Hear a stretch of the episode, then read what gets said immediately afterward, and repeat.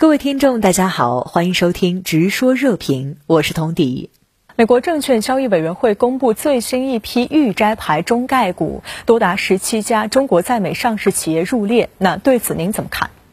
其实这是前年特朗普政府针对中国企业而通过的《外国公司问责法》的必然结果。根据这个立法精神，接下来所有的中国在美上市企业都会被放入美国证监会的。预摘牌名单当中，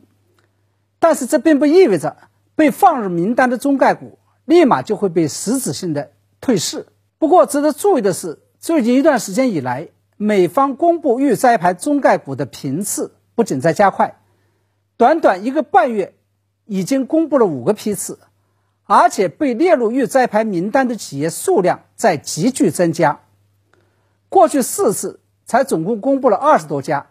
这次一次性就公布了十七家，尤其值得我们注意的是，虽然此前中国外交部新闻发言人已经将美国的外国公司问责法定性为是对中国公司采取的歧视性政策，是对中国企业的政治打压，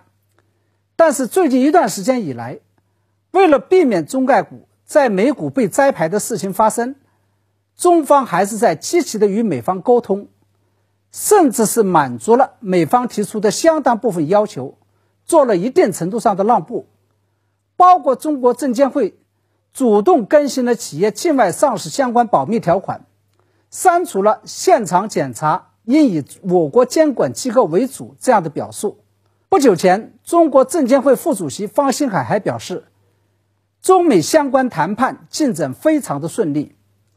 同时，中国相关在美上市企业。也先后表态，愿意遵守美国的相关法律，配合美国的相关审查要求。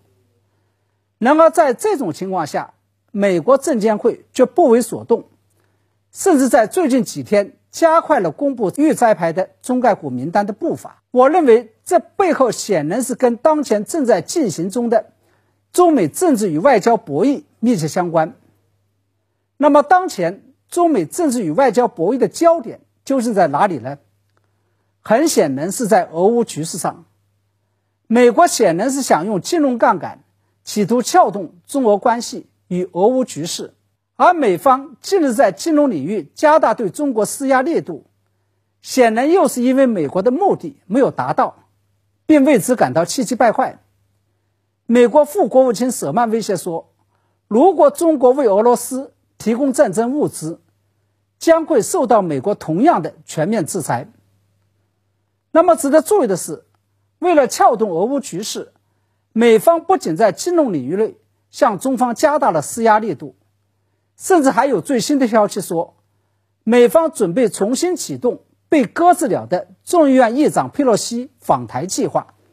那美国证监会以执行外国公司问责法的名义准备摘牌在美上市的中概股，又会对接下来的中国金融业产生什么样的影响呢？确实，由于美国证监会对于在美上市的科技企业没有设置盈利门槛，再加上美国资本市场上流动性非常充裕，华尔街愿意为暂时没有盈利的企业提供相当高的估值。所以，无论是中国在美上市的企业，还是相关投资者，都不愿意看到中概股在美国被摘牌的现象发生。而通过在美上市中国企业的来融到更多的美元，同时防止中美金融脱钩，也是中方不愿意看到中概股被摘牌，并愿意跟美方谈判的原因。不过，我认为凡事都要争取最好的结果。同时也要做最坏的打算，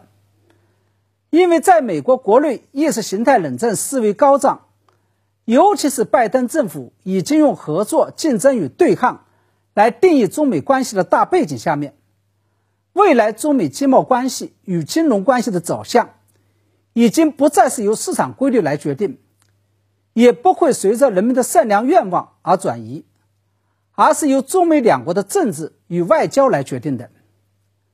尤其是以美国为首的西方国家，在最近的俄乌冲突中的表现，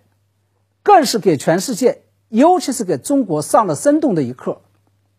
西方国家为了达到在政治上和经济上彻底搞垮俄罗斯的目的，把原先奉若神明的市场经济规则、契约精神以及私有财产神圣不可侵犯的原则，全部都踩到了脚底下。西方国家不仅禁止俄罗斯使用美元、欧元、英镑和日元，冻结了俄罗斯大约一半以上的黄金和外汇储备，切断了俄罗斯重要银行与环球同业银行金融电信协会。也就是 SWIFT 系统的连接，而且宣布暂停了俄罗斯上市企业的股票存托凭证交易，并最终逼得普京不得不仗势断腕，做出了凡是在西方国家上市的俄罗斯企业必须要全面退市的决定。而俄罗斯的教训，实际上也是值得其他国家以及其他国家的境外上市公司来共同吸取。所以，假如美方真的是要严格执行外国公司问责法，尤其是要对中美上市的中资企业进行政治和意识形态审查，以及企图利用金融杠杆来达到其他目的，